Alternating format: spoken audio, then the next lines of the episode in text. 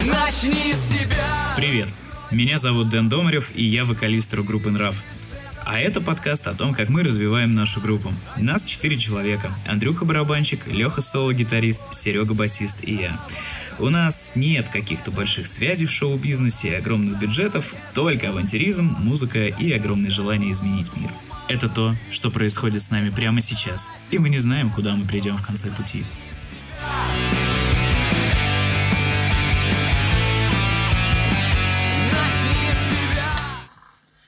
Давненько не слышались, друзья. С момента нашего последнего подкаста прошло практически 9 месяцев, и э, мы действительно долго думали насчет того, что возобновлять э, этот вариант, так сказать, общения или же не возрождать. А, ну и, в общем, подумали, что пускай он лучше будет, а, чем его не будет. Тем более, как бы не очень, не очень много затрат-то он на себя забирает. Итак, а, за эти 9 месяцев произошло довольно-таки много всего. В первую очередь, конечно, это большая пандемия, все посадились на карантин. У нас, на самом деле, не очень как-то продуктивно он прошел, ну, то есть в плане записи, в плане а, какого-то нового материала. Ну, слава богу, и концерты у нас тоже не отменились, в отличие от там, некоторых наших товарищей по цеху. Вот. Но в целом все очень даже более-менее нормально. Итак, в первую очередь я сегодня буду рассказывать, конечно же, про наш новый альбом, который будет называться «Параллель». Что это такое? В первую очередь расскажу про идеологию. «Параллель» будет включать в себя 11 песен. Пять из них будут светлыми, пять из них будут темными. Ну, так сказать, светлая и темная сторона. И, собственно, песня «Параллель», которая будет, ну, что-то типа между двух огней. Соответственно, светлые песни будут рассказывать больше про какой-то позитив, яркие моменты, э, всякие мотивашки и так далее. Темная сторона будет рассказывать про разнообразную, может быть, несправедливость какую-то, острые моменты, возможно, иногда даже какие-то политические. Больше всего весь альбом крутится вокруг темы про ложь телеэкранов и вообще вот про то, каким образом средства массовой информации могут манипулировать нами, людьми. Так что вот эту тему мы в течение всего альбома, она идет прям такой нитью. А мы попытались собрать небольшой краудфандинг, ну как небольшой, с точки зрения суммы, он, конечно, ого-го какой, это 160 тысяч. Каким образом мы считали? Ну то есть в среднем обычно выходит на запись одной песни каждого инструмента где-то по часу.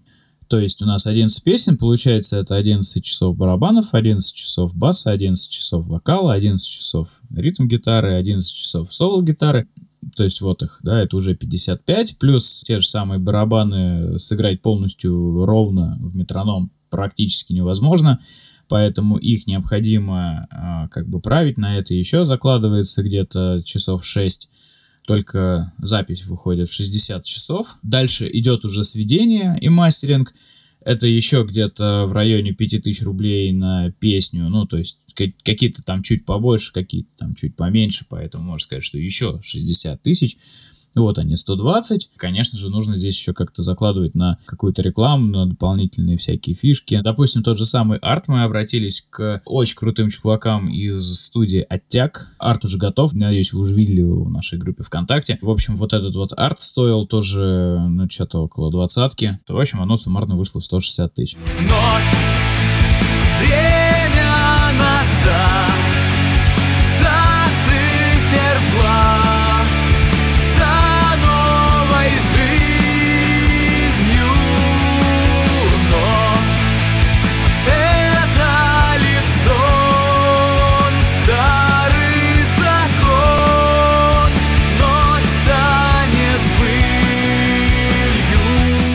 На самом деле я не очень сильно хотел собирать каким-то образом вообще деньги. Не знаю, как это сказать, да, то, что любого вида сбор денег, это, ну, как по мне, вот, типа, как а вот попрошайничество, но нет, мы же считаем себя все-таки каким-то серьезным проектом, поэтому мы стараемся это все делать от души и самостоятельно вкладывать в это свои собственные сбережения. Не знаю, может быть, если бы я об этом и не думал, оно бы у нас бы прошло бы и как бы еще лучше. Ну, в общем, мы решили, что все-таки попробовать так сказать, лучше сделать и пожалеть, чем не сделать и пожалеть. И поэтому запустили. Запустили мы только в группе ВК, потому что у нас там находится основная наша аудитория, там почти что 10 тысяч человек. И, ну, мы так прикинули, что, в принципе, это реально будет собрать, но по факту нет. Если быть точным, суммарно на весь наш Яндекс деньги пришло 14 тысяч рублей.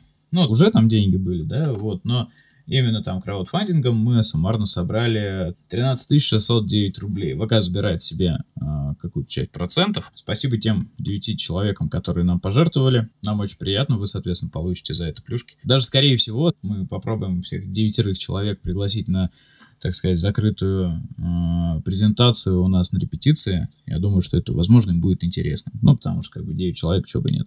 Какими проблемами в первую очередь столкнулись? Самая главная проблема это в том, ну, я уже потом это понял, то, что у нас есть аудитория не только ВКонтакте, но, допустим, там в том же самом Инстаграме, и просто там есть знакомые ребята, которых просто нет в ВК. Ну, то есть, и они такие, блин, а мы не можем закинуть, то есть их туда не пускают, они не могут как перевести, поэтому мы делали такой вариант, что они переводили мне на карту, а я уже закидывал туда, ну, для того, чтобы было больше видимости того, что средства собираются. Не знаю, вроде бы я как-то и пытался и поддерживать э, разнообразную активность, и рассказывал, что как, какие плюшки, какие новые песни, вот, но, скорее всего, пандемия очень сильно ударила по карманам многих людей, не только нашим, поэтому многие не смогли закинуть вообще никаких средств. Ну, в принципе, ничего страшного. Альбом все равно будет выпущен, просто чуть позже. Кажется, мы стали забывать, для чего живем мы в этом мире. Кажется, мы стали забивать досками окно в своей квартире. Писанные списки палачей.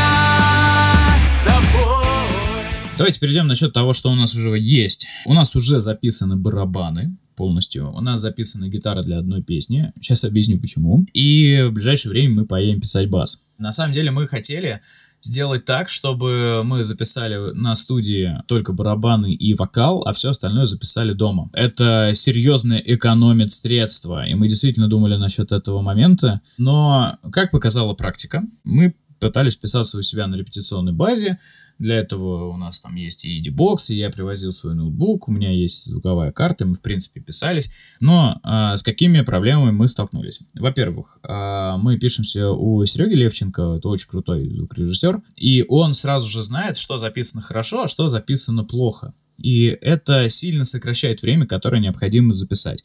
Так как я у Сереги раньше до этого никогда не писался, поэтому я решил поехать просто к нему и записать одну песню. Ну, то есть послушать, как оно получилось, хорошо или плохо. Несмотря на то, что я опоздал на 40 минут из-за прекрасных пробок в Москве. Из-за того, что у меня поплыл Флойд Роуз на моей гитаре, из-за этого она строила как-то через раз.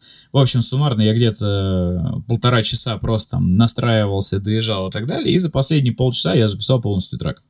Полчаса. Для сравнения, когда мы делали все то же самое только на базе, у меня вышло 3 часа.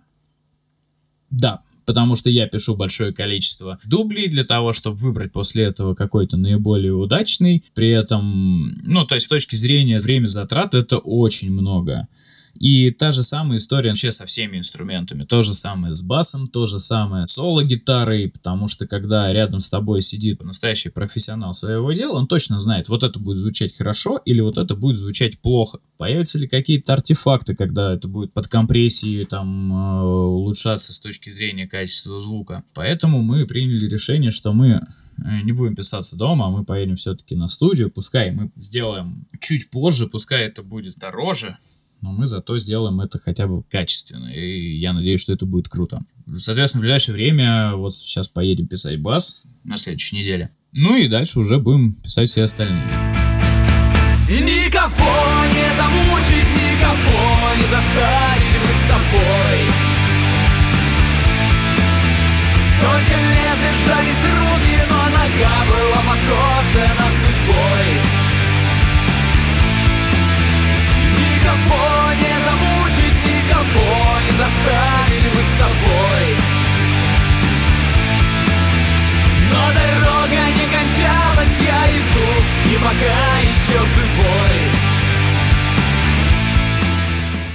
Думали насчет того, чтобы релизить сам по себе альбом где-нибудь в сентябре-октябре, но, э, как показывает разведка, так сказать, на музыкальном фронте, мы уже видим, что очень большое количество релизов готовится в сентябре-октябре.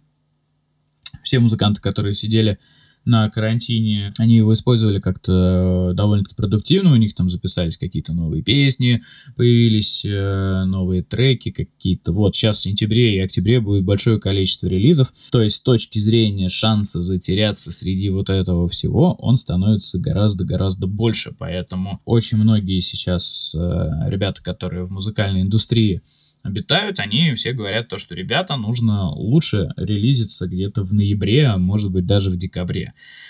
Ну, при условии, что у нас с финансами все не самое прекрасное на данный момент, то у нас есть возможность действительно сделать упор на качество и доработать это где-то в ноябре, а может быть в декабре. Ну, не факт. Посмотрим, как оно все пойдет. Может быть, оно получится и раньше. В принципе, я вам все уже рассказал про альбом. Я думаю, что на этом мы сегодня закончим. Будет такой не очень большой сам по себе э, наш подкастик. И я надеюсь, что мы на следующей неделе с вами уже опять услышимся, и я вам расскажу еще какие-нибудь новые новости. Спасибо, что остаетесь с нами. Пока. Таков мой нрав Таков мой нрав Таков мой нрав Таков мой нрав